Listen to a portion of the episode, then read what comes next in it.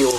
Alors, euh, comme euh, chaque semaine, chaque lundi, nous parlons avec l'essayiste et journaliste Jérôme Blanchet-Gravel. Salut Jérôme.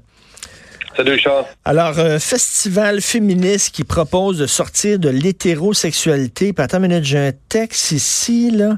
Ah oui. Nous allons exposer l'hétérosexualité pour ce qu'elle est, un régime d'exploitation et une fiction politique. Et là, on demande aux femmes de se sortir de l'hétérosexualité et de devenir lesbiennes pour vivre enfin libre. Regarde ça, excuse-moi. Euh, nous, euh, euh, sortir de l'hétérosexualité est un projet féministe. Sortir de l'hétérosexualité est un projet féministe. On veut dire aux femmes que c'est pas leur destin de faire leur vie avec des hommes et pour les hommes qu'il y a des marges de manœuvre à gagner en devenant lesbienne et en construisant une vie commune avec d'autres femmes. Bla bla bla bla bla. Écoute, les hétérosexuels euh, sont responsables de tous les maux. On n'arrête pas le progrès, hein, Richard. Euh, c'est un festival qui va avoir lieu demain, 24 septembre à Paris. Donc, euh, moi, je suis toujours ici. J'ai vu ça dans la presse. Euh, encore là, j'ai sursauté. Je t'ai envoyé ça.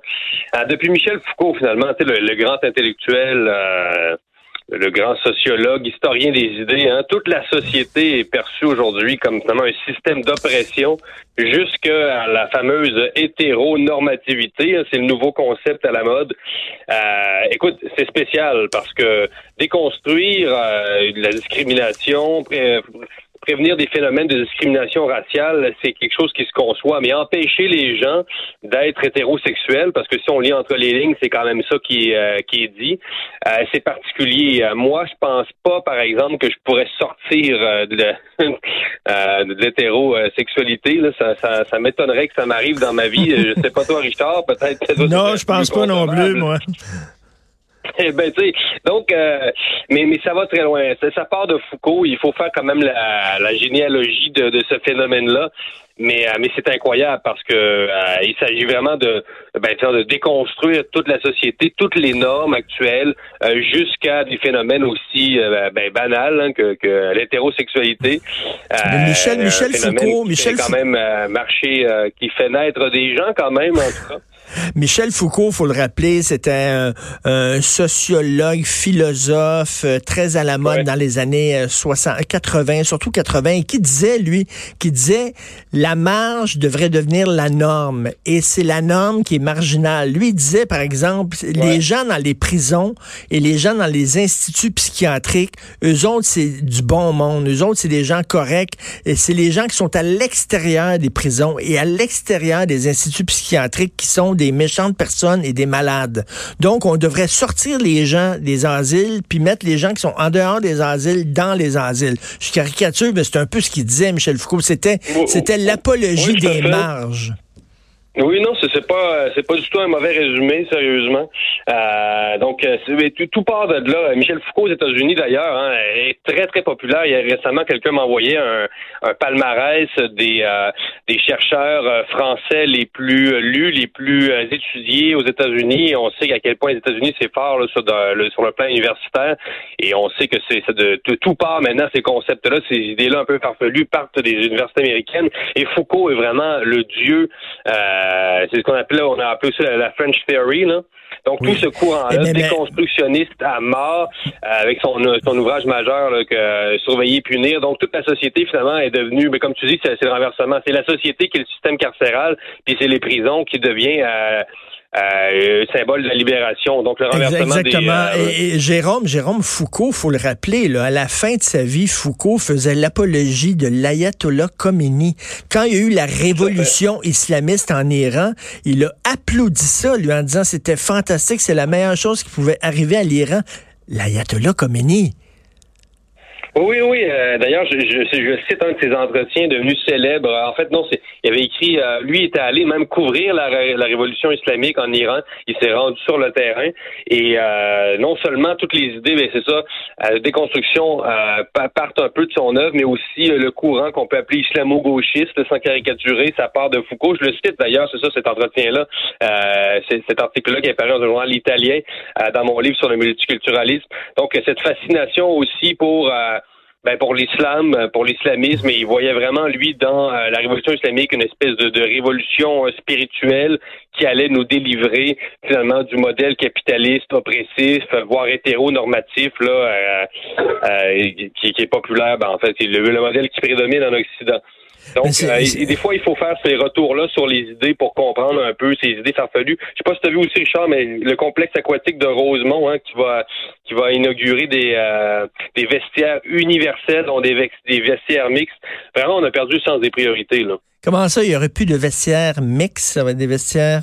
Euh, Attends une minute, ça, veut dire je vais pouvoir aller dans un vestiaire puis me mettre à poil à côté d'une fille, c'est ça? T'as pas vu passer ça, c'est à Montréal. Donc, c'est aussi, ça s'inscrit dans ce même genre d'idée, là, pour déconstruire l'hétéronormativité. Donc, oui, c'est le complexe aquatique de Rosemont. Euh, en fait, ça va être des vestiaires, ben, c'est ça, mix, non genrés. Euh, ils ont promis, par exemple, de mettre des cabines où les gens vont pouvoir, euh, évidemment, aller se déshabiller. Mais euh, les femmes et les hommes, ça va aller dans la, dans la même pièce pour se changer. vraiment, là, tu dis, on a vraiment perdu le sens des priorités à Montréal, puis en Occident. Là, puis là, ce festival-là, ce festival-là qui dit que tout ce qui est hétérosexuel est mauvais. Et, imagine-toi si on disait, nous autres, de tous les gays sont comme ça, ou toutes les lesbiennes sont de même, ou tous les noirs sont comme ça. On dirait c'est du racisme. On dirait, mais là, eux autres peuvent dire tous les hétérosexuels sont méchants. Ils sont, ils veulent tous exploiter. Ils sont racistes. Ils sont homophobes. Tu sais, comment on peut dire ça? On est des individus, bordel. C'est ça, il, il, il, applique la médecine, euh, ils, nous servent leur propre médecine, je veux dire. En fait, la médecine qu'ils veulent prévenir, euh, à, la place de créer une société finalement euh, égalitaire où les, les, droits des minorités sexuelles sont reconnus. C'est déjà le cas quand même, faut le dire. Nos sociétés sont très avancées sur le, plan de la reconnaissance des minorités sexuelles. On, on a l'impression, en, entendant ces discours-là, que on est des sociétés complètement archaïques, mais on s'entend que c'est pas le cas. Là? Et, euh, et au lieu de, de s'en tenir à ça, ben là, il faut aller jusqu'à finalement, euh, ben c'est ça, une forme de discrimination envers euh, euh, les hétéros qui deviennent les représentants d'un régime. Et comme si c'était pas seulement hein, une orientation sexuelle, ça devient un régime politique à abolir, une espèce de, de comme si on vivait dans une société Big Brother. C'est le 1984 des hétérosexuels. Et donc, euh, il s'agirait ben, finalement de, de, renverser le pouvoir hein, hétérosexuel, si on va appeler ça comme ça, pour le remplacer par le pouvoir LGBT. Euh, c'est démesuré, là, vraiment. Écoute, dans les années 70, son nom m'échappe, mais il y, avait une, il y avait une féministe américaine qui disait que toute pénétration, même si elle est acceptée, même si elle est volontaire de la part de la femme, toute pénétration était un, un viol.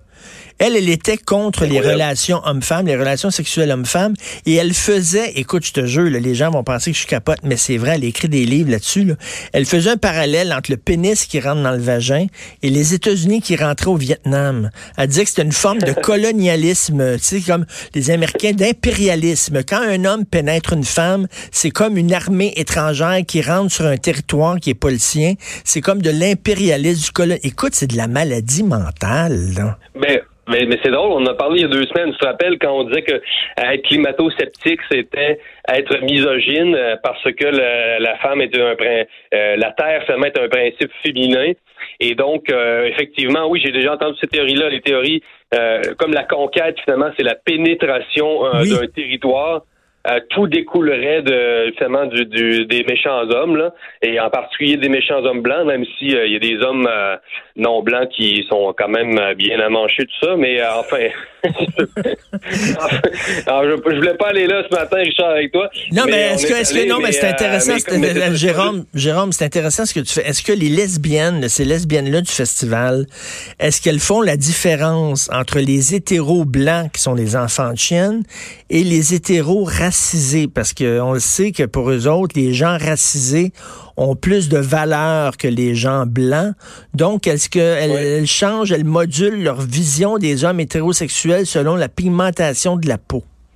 J'imagine. C'est une bonne question. Euh, j'ai pas lu ça dans, mm. l'article que j'ai lu, euh, euh, mais, effectivement, aujourd'hui, à entendre certaines féministes, c'est comme si les femmes non blanches avaient plus en commun finalement avec les hommes non blancs qu'avec les femmes tout court. Hein. le féminisme est de moins en moins universel. C'est un féminisme qui s'adresse de plus en plus euh, aux femmes dites racisées. Donc, les féministes, comme la Fédération des femmes du Québec, ont de plus en plus tendance à défendre seulement les femmes des minorités et non toutes les femmes. C'est un problème euh, dans le monde du féministe. Euh, malheureusement, il y a un autre courant féministe qui est au Québec plus représenté par PDF, là, qui, qui lui s'adresse encore à toutes les femmes, pas seulement à une petite catégorie de femmes.